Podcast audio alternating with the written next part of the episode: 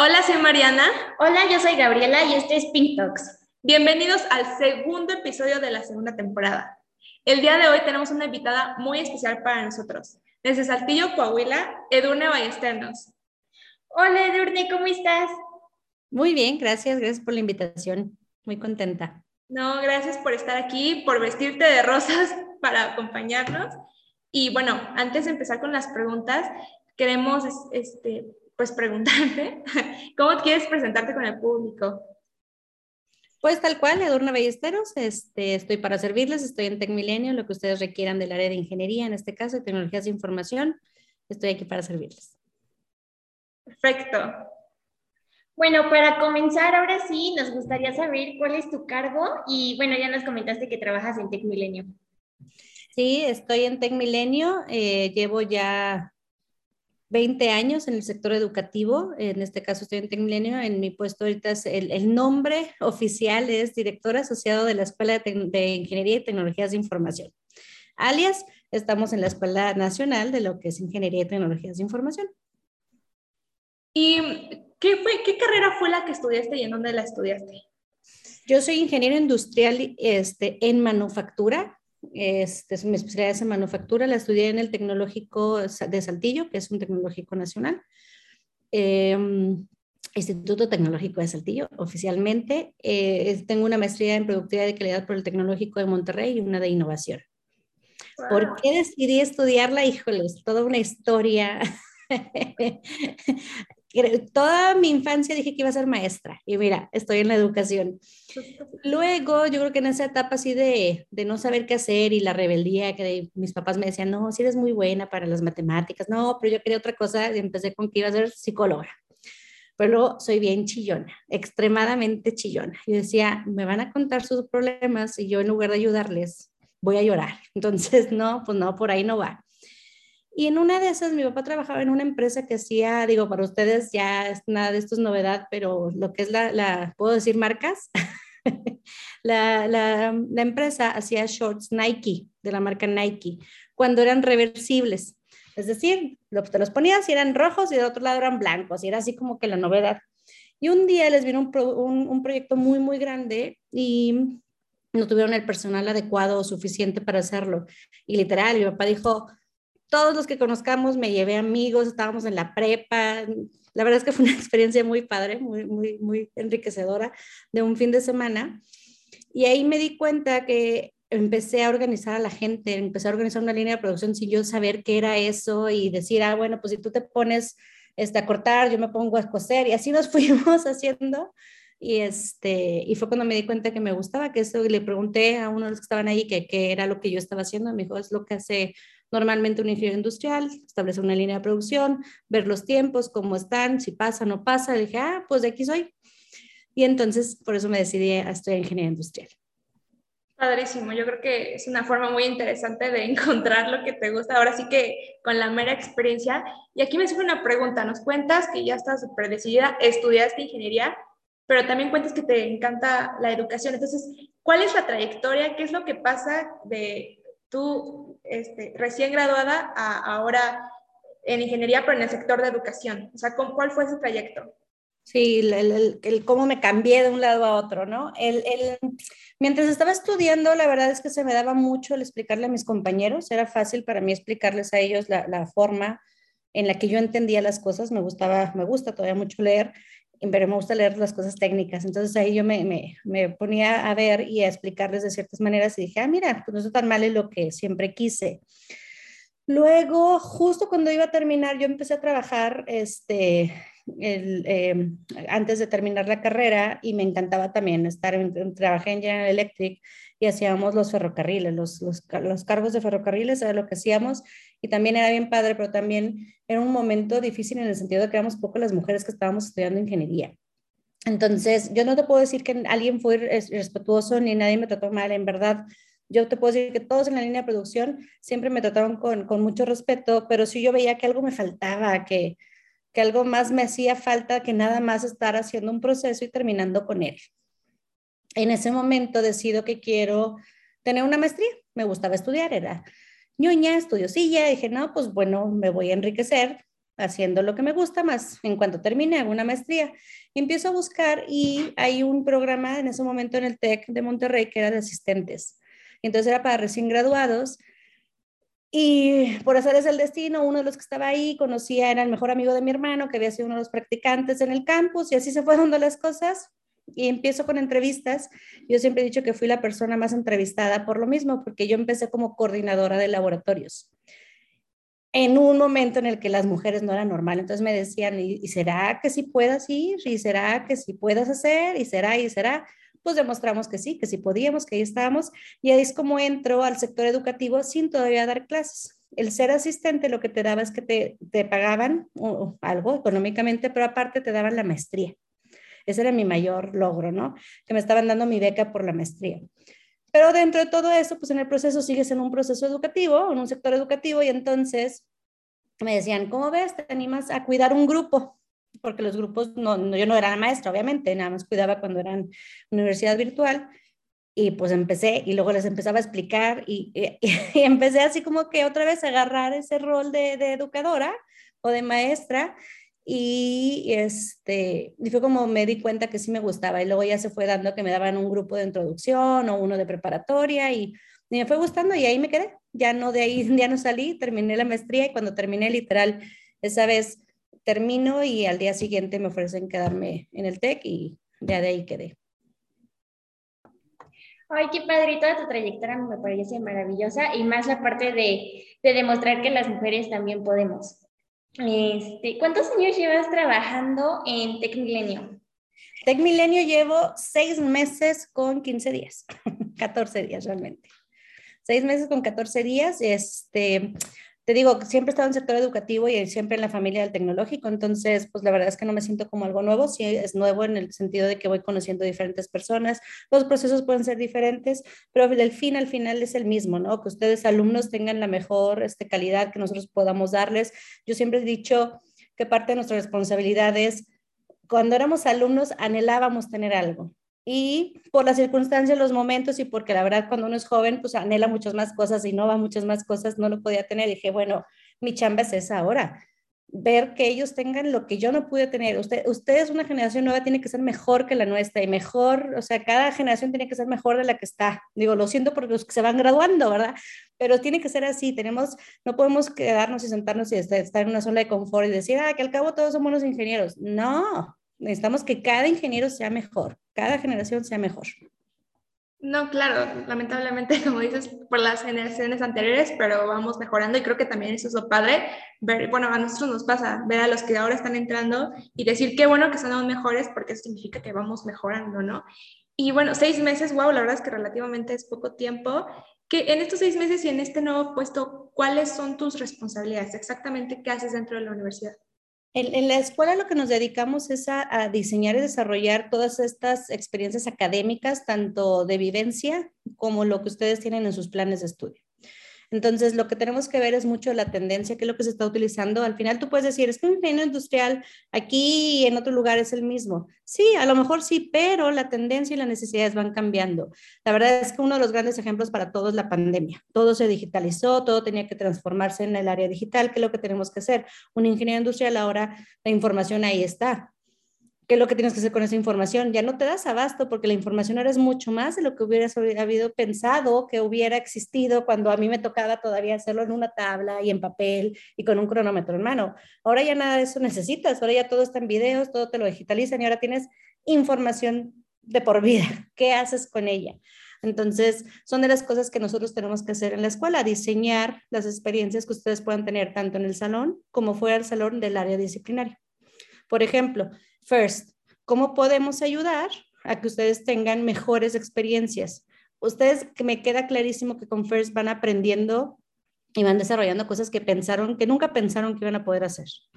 ¿Qué podemos nosotros hacer desde el área académica para que esa curva de aprendizaje puede ser un poquito menor o un poquito más transparente, que para ustedes sea un, un poquito más ligero decir, ah, pues sí me gusta el área de diseño, sí me gusta el área de mecánica, me gusta más la programación, eso es lo que nosotros tenemos que estar viendo. Y ya que te guste, bueno, cómo te enganchamos y cómo te hacemos una buena programadora, una buena mecánica, una buena ingeniera, etcétera.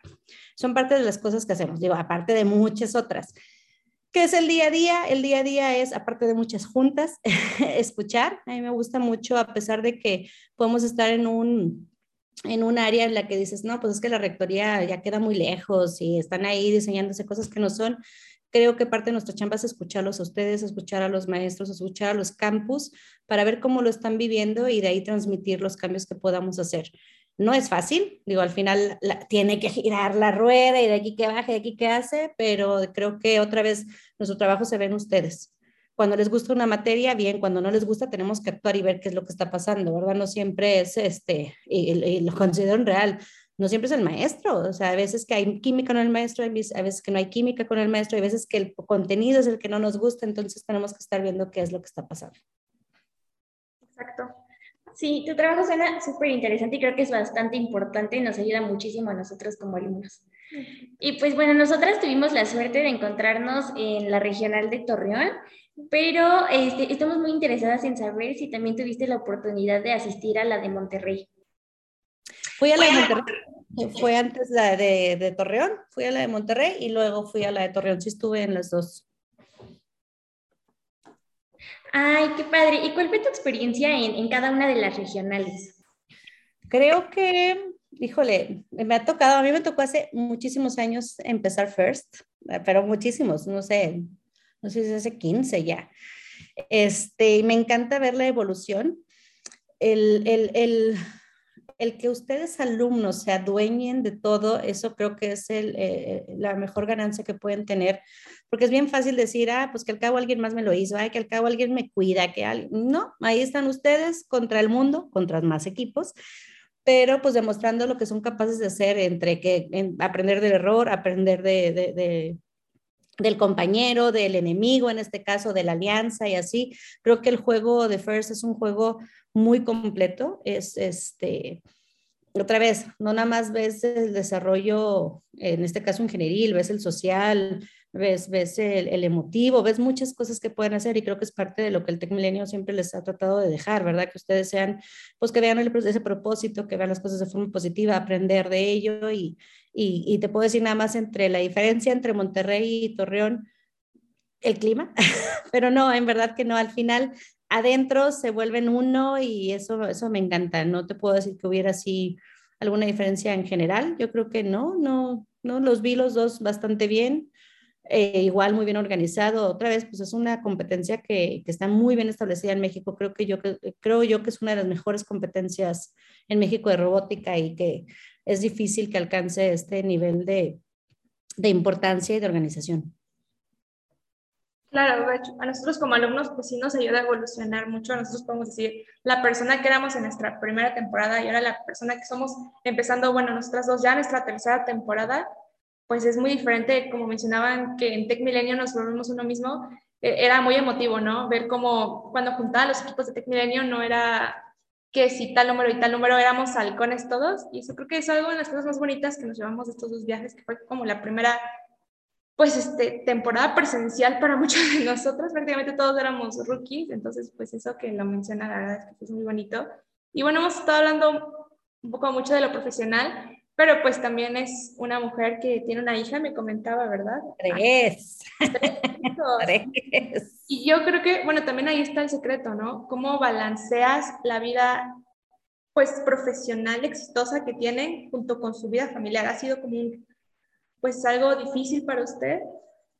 Mira, primero te, te, digo un poquito de background. Las, las que tengo son tres niñas, entonces también es algo que, que siempre he luchado. Me gusta estar en ese tipo de programas y, de convocatorias donde se busque que la mujer tenga la igualdad de, de recursos o de derechos, porque también digo, no, no me considero que seamos iguales, creo que debemos de tener una igualdad.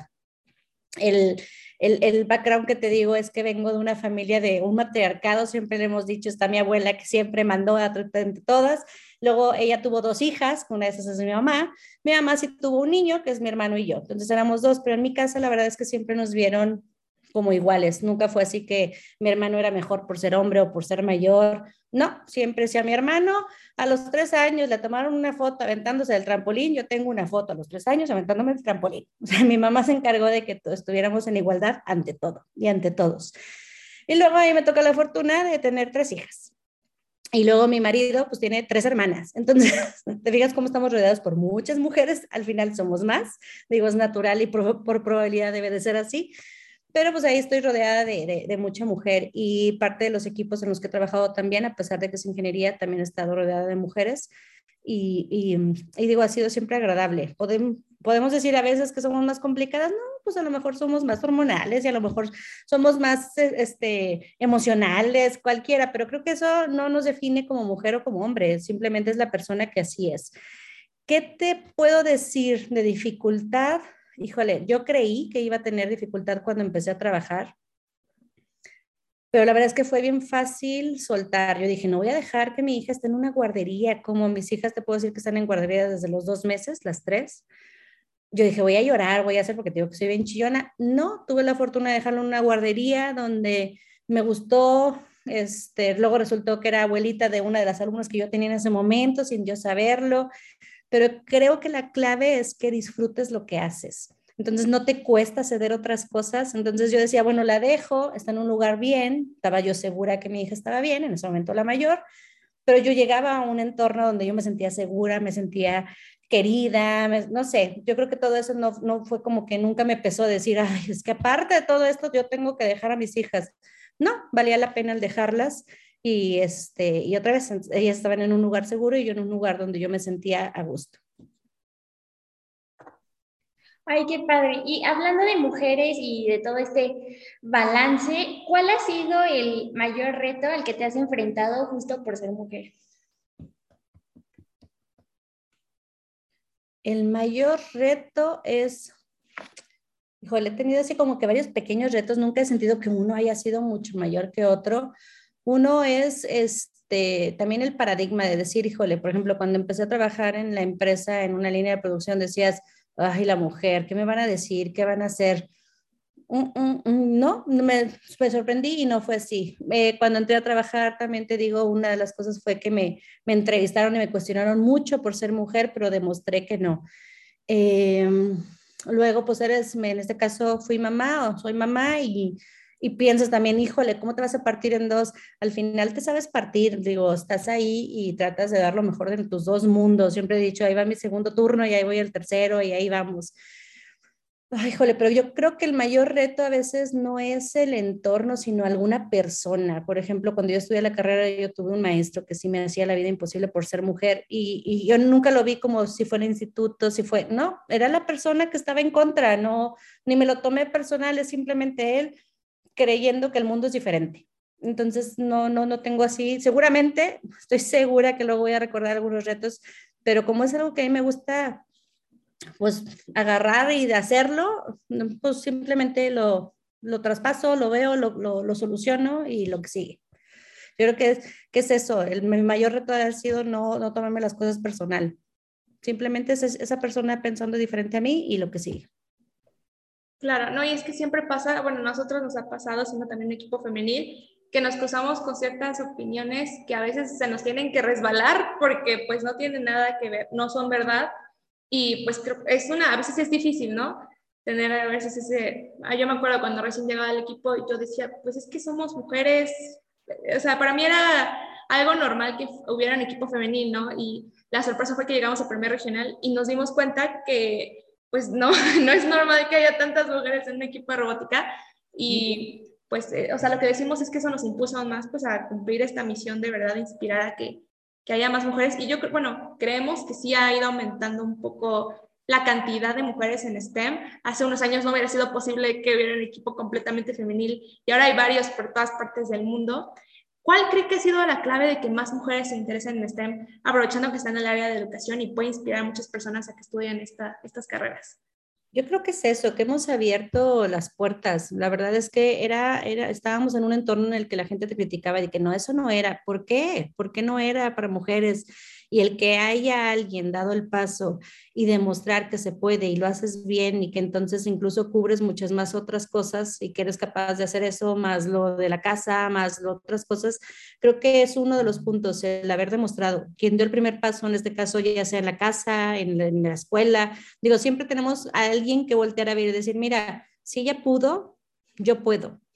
Eh, el, también el entorno en el que estamos viviendo, también el, que los hombres acepten, el que también, yo siempre lo he dicho, en la casa no, son, no, es, no es mi marido ayudándome, somos los dos apoyándonos. Y creo que eso, el entorno en el que estás, en el que la gente vea que no es uno más que el otro y el otro ayuda y el otro no, otro es, vives en pareja y en pareja estás apoyándote, no es que uno ayuda al otro y que mi responsabilidad es cambiar pañales, ya no los cambios, también grandotas mis hijas, pero nunca fue así. Entonces el entorno como que nos ayudó y, y el entorno fue gracias a que vivimos eso, los pasos de alguien más anterior a nosotros que nos fue dando el camino no te puedo decir que más sencillo, porque nunca ha sido un camino sencillo, pero un camino que dices, lo puedo hacer que te motiva a decir que puedes tú y que alguien más puede hacerlo.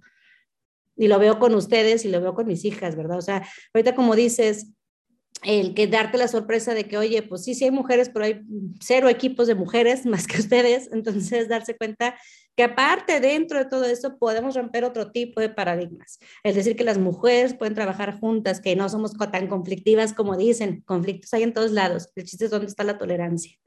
Y, ahí es donde puedes decir, sí se puede haber un equipo de mujeres. Oye, me he visto de rosa y no por eso soy totalmente femenina. No, o sea, otra vez, son, son entornos, son formas y es lo que nos, nos define solo para marcar un camino. Y ahí está, creo que, que estamos marcando, así como nosotros les marcamos a ustedes, ustedes están marcando para las nuevas generaciones. Exactamente. Sí, creo que eso que comentas de que no es uno más que el otro es, es fundamental para que se esté logrando este cambio. Y bueno, a mí estoy como muy curiosa en saber cuáles son tus proyectos a futuro. Oh, por Dios. este, a futuro quiero entender más la institución, quiero este, trabajar mucho en, en, conjunto y ya lo estoy empezando a hacer un, un, futuro cercano en establecer más actividades que puedan estar tanto mujeres como hombres que puedan tener una vivencia dentro de, de la institución para que, para que podamos este, vivir los valores que tenemos en, en, Tech Milenio y definirlos y que ustedes en realidad salgan con este propósito de vida, independientemente de qué género son. Creo que ese sería uno de mis, de, de, mis a corto plazo que estoy tratando de identificar y ver. A mediano plazo, eh, me encantaría poder, digo, mis hijas ya están en una edad en la que la mayor está por cumplir 15, la menor tiene 10, entonces creo que podemos vivir otro tipo, otro tipo de, pues sí, de ritmo familiar, en donde pues una nos va a empezar a exigir y al, y al, corto plazo también se va a ir. Entonces, creo que al mediano plazo también quiero disfrutar un poco la familia, ver cómo estamos, establecernos y que cuando la mayor tenga que partir a, estudiar la carrera, porque ahorita amenaza que no la estudiaría en Saltillo, pues estemos listos también, ¿verdad? Entonces eso también me veo, no nada más en, el, en lo profesional, quiero también un poquito lo, lo personal. Y a largo plazo, sí me veo en, en Tech Milenio, no te puedo decir en un puesto específico, nunca he pensado en puestos específicos, siempre me he visto que donde esté, eh, eh, yo me debo a los alumnos, entonces me veo siempre en algo de lo que yo haga, se vea reflejado en algún alumno.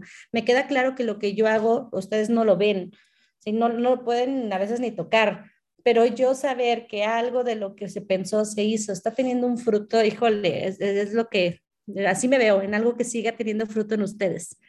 Pero bueno, al final eh, la, Universidad Tecnológica puede definir otra cosa también para mí y no, no estar cerradas. Creo que también es parte de ver si ellos ven que yo tengo otra fortaleza que puedo ayudar en otro lado, pues adelante mientras vaya otra vez yo a disfrutar lo que estoy haciendo, que volvemos a lo mismo de, de uno de los retos, ¿no? Mientras disfrutemos lo que hagamos, pues qué más da, hay que hacerlo. Claro, bueno, este, me pareció excelente que dividieras sus metas en corto y mediano plazo, porque a veces, pues, este, no es lo mismo, ¿no? Y queremos cosas diferentes en momentos diferentes en la vida. Creo que eso es algo que en Tech Milenio vemos mucho, incluso con el propósito de vida, ¿no? Que va cambiando este, conforme vamos evolucionando. Y algo que me gusta este, preguntarles a las personas que vienen a a Pintox, porque son personas a las que admiramos, es ¿Qué consejo le darías a niñas y a jóvenes que quieren meterse en STEM, que quieren estudiar STEM, que a veces necesitan nada más unas palabras como para decir sí puedo?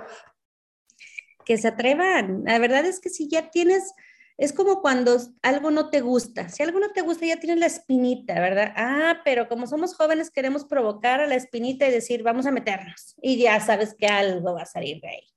Lo mismo con ingeniería si tienes esa espinita, te está gustando, te crees capaz, atrévete, hazlo. Si, lo, si algo te está ahí vibrando es porque lo necesitas, lo quieres y, ni siquiera puedo definirte que vas a ser buena en calificaciones. Creo que sí, es bueno, obviamente, y más para los papás que ustedes tengan buenas calificaciones, pero también creo que otra vez si volvemos a que lo disfrutes, todo lo demás va a conllevar a que tengas unas buenas calificaciones, a que tengas un buen entorno, a que tengas estas otras experiencias. Entonces yo te diría, atrévete y te vas a dar cuenta que en ingeniería tienes un abanico de oportunidades a que explorar reconocerte y decir qué es lo que realmente te gusta de ello. Claro.